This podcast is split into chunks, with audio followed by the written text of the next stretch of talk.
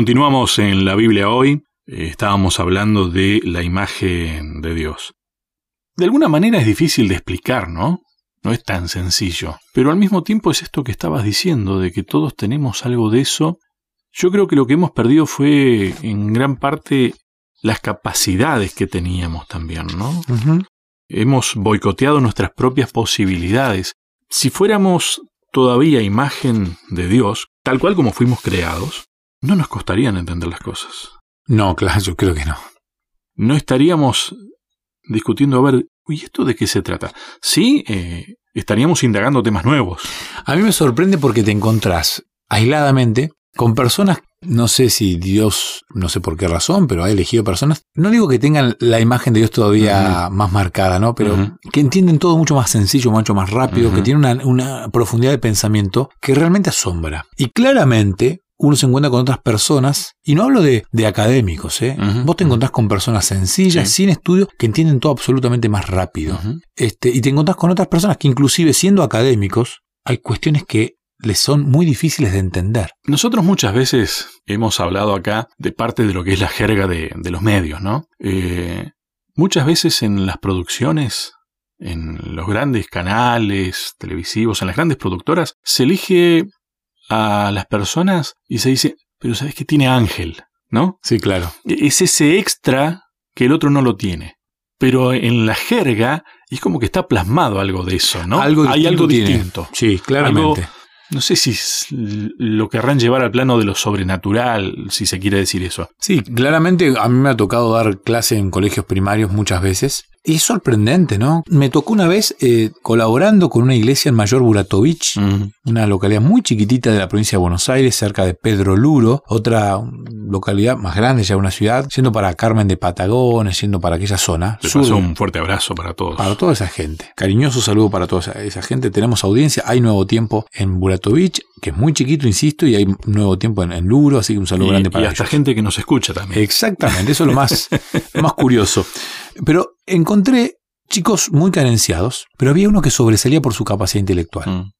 Sobresalía. No venía de una familia académica, de una familia que no, no, no tenían estudios completos de secundaria, ni, ni, no. Pero él tenía una capacidad para entender todo de manera muy sencilla. Y en esos uno percibe claramente quedan los vestigios de la imagen de Dios en la humanidad. Cuando uno mira la película de estos grandes personajes que han sobresalido por tener capacidad, y no solamente de, reunir información, yo estoy hablando de la, capacidad mental para asociar información y descubrir cosas donde otros no ven. Yo, leyendo el texto bíblico de Génesis, capítulo 1, versículo 26, Dice entonces, dijo Dios, hagamos al hombre a nuestra imagen, conforme a nuestra semejanza, y que domine los peces del mar, las aves del cielo, el ganado y todo animal que ande sobre la tierra. Y Dios creó a su imagen, a imagen de Dios lo creó, hombre y mujer los creó. La imagen de Dios, esa palabrita que le ha dado muchos dolores de cabeza a los teólogos. Mm. A ver, ¿qué, Dios tendrá los ojos del color. ¿Cómo? Si yo, Lucho lo tiene de un color y yo los tengo de otro. A ver, ¿de qué color los tiene Dios? Ah, ¿no somos gemelos? No, no, nos parecemos bastante. Pero.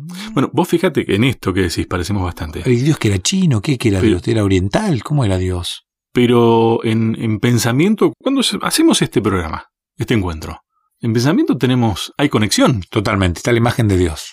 O sea, ahí tenemos otro elemento más a... Exactamente. ¿Será que Dios está dando vueltas acá entonces? Porque cuando hay dos o tres reunidos en su nombre. Claramente, y aparte antes de empezar este el programa lo, lo, invocamos a través de la oración, ¿no? Pedimos su presencia.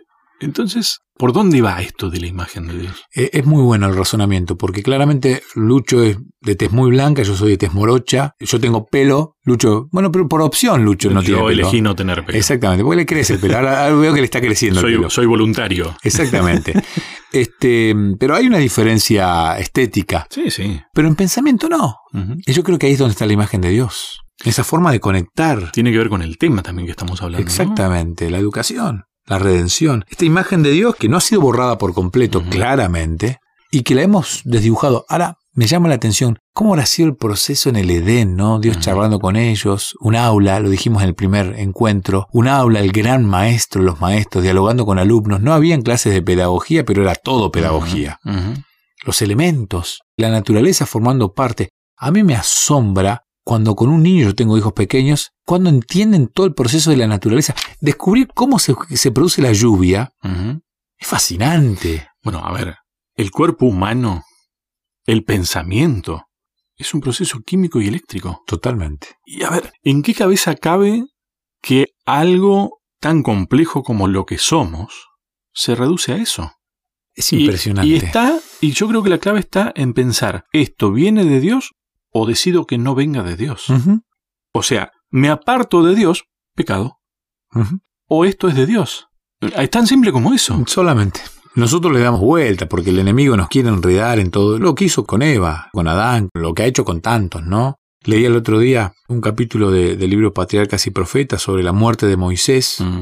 ajeno a todo esto, pero una persona que me preguntó por una serie de televisión de, la vida de Moisés y, mm. el último capítulo, ¿no? Cómo era la muerte. Mm. Y me dice, la Biblia no menciona esto. Entonces fui a un libro de Elena de White, una gran escritora, Elena de White, una maravillosa escritora, inspirada por Dios, estoy convencido de eso, porque de la manera que escribe una persona con tan poca educación y que realmente, ahí te das cuenta, mira, ahí tenemos un ejemplo, una persona con tan poca educación que escriba Sí, formal. Pero que escriba a imagen de Dios. Porque cuando uno lee algo de Elena de Juárez se da cuenta que está leyendo a Dios. No puede haber duda, o sea, no hay razón humana para decir, no, no, esta señora escribe así porque estudió tantos años de literatura, de lengua eh, inglesa, de filosofía, de esto, de acá, de teología. No estudió nada, no estudió nada no tenía la posibilidad de hacerlo. Sin embargo, uno al leer un texto de Elena de Juárez se encuentra claramente con la imagen de Dios. Mm. Leía entonces eh, un capítulo de Patriarcas y Profetas cuando habla de la muerte de, Moisés, mm. ese momento en el que él va al monte, muere, y Elena Juárez relata claramente el encuentro entre Satanás que venía a buscar y reclamar el cuerpo de Moisés diciendo es mío porque él pecó, él golpeó a la piedra, te desobedeció. Y Jesús mismo, dice Elena de Juárez, baja con ángeles y va a decir, no, no, ya está redimido. Ya está, yo ya vengo a reclamarlo y vence la muerte y se lo lleva Moisés al cielo. Esto lo, dice esta novela que, me mencionaba esta, esta, amiga con la que estamos estudiando la Biblia. Es impresionante, ¿no? Porque, ¿sabes lo que yo pensaba? Digo, Moisés cometió otros pecados antes. Mató a un egipcio y desde niño debe haber cometido muchos pecados. Pero evidentemente, cuando él se entrega a Dios y comienza a ser el líder que Dios eligió, Ahí le empiezan a, le borraron todo, porque ahí dice que el único pecado que él tenía era ese, y que de paso él antes de morir se amargaba porque dice, ¿llegaré yo a ser salvo por ese pecado? O sea, como que el resto ya él sabía que Dios se lo había perdonado. Es que, a ver, e, es algo que tenemos que entender. Nosotros llamamos pecado a hechos pecaminosos. Pero el pecado es estar apartado de Dios que te lleva a cometer hechos pecaminosos. Bueno, después quiero hablar un poquito de, esto precisamente, ¿no? De la definición de la palabra Torah. Bien. Ya que mencionabas un libro de Elena de White, Elena de White en un momento en visión tuvo la posibilidad de encontrarse a el enemigo de Dios, ¿no? de verlo como era. Nada que ver con estos dibujitos con los que nos hemos criado, ¿no? Ella dice que mantiene su porte principesco, pero habla de los rasgos caídos, los rasgos de maldad, de la mirada irónica y la, una sonrisa, no me acuerdo cómo la describe, ¿no? Y cuando alguien cae, esa sonrisa se incrementa más aún todavía. Claro, ha ido degradándose y se ha ido aumentando esos rasgos, llamémoslo negativos. Bueno, por contraparte pienso, ¿no? Lo que Dios quiere hacer con nosotros es que no lleguemos a eso, sino que Él pueda restaurar en nosotros desde la bondad, desde hacer cosas conforme a su voluntad, los rasgos positivos, por así decirlo. ¿Viste que cuando pasa el tiempo, la persona que tiene paz lo transmite con el rostro, con la mirada? Totalmente. Podés notar cuando alguien está entregado a Dios.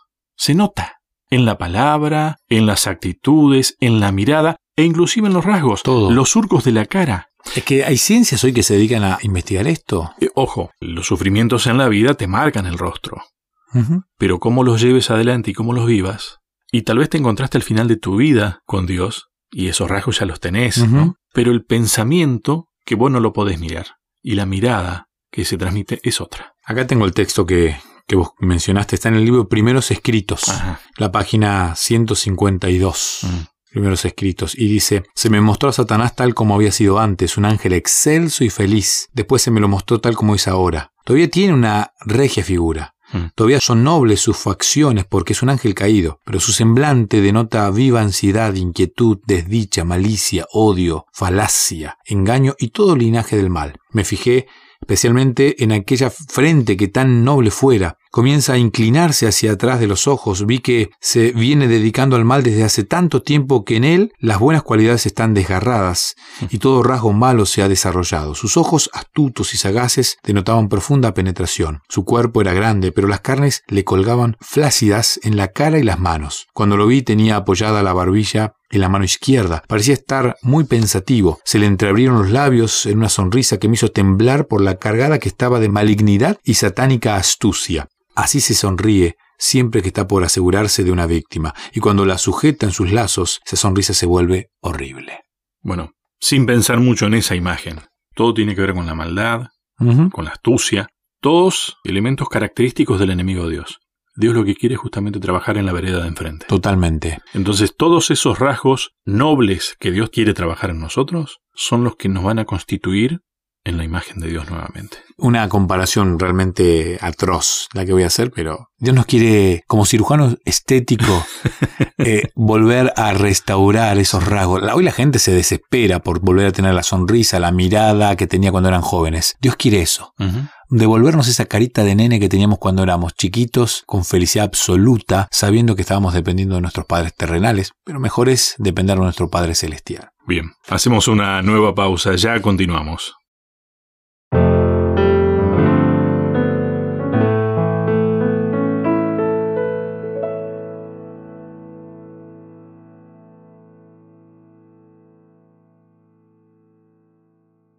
¿Querés que hablemos un poco más de estos temas?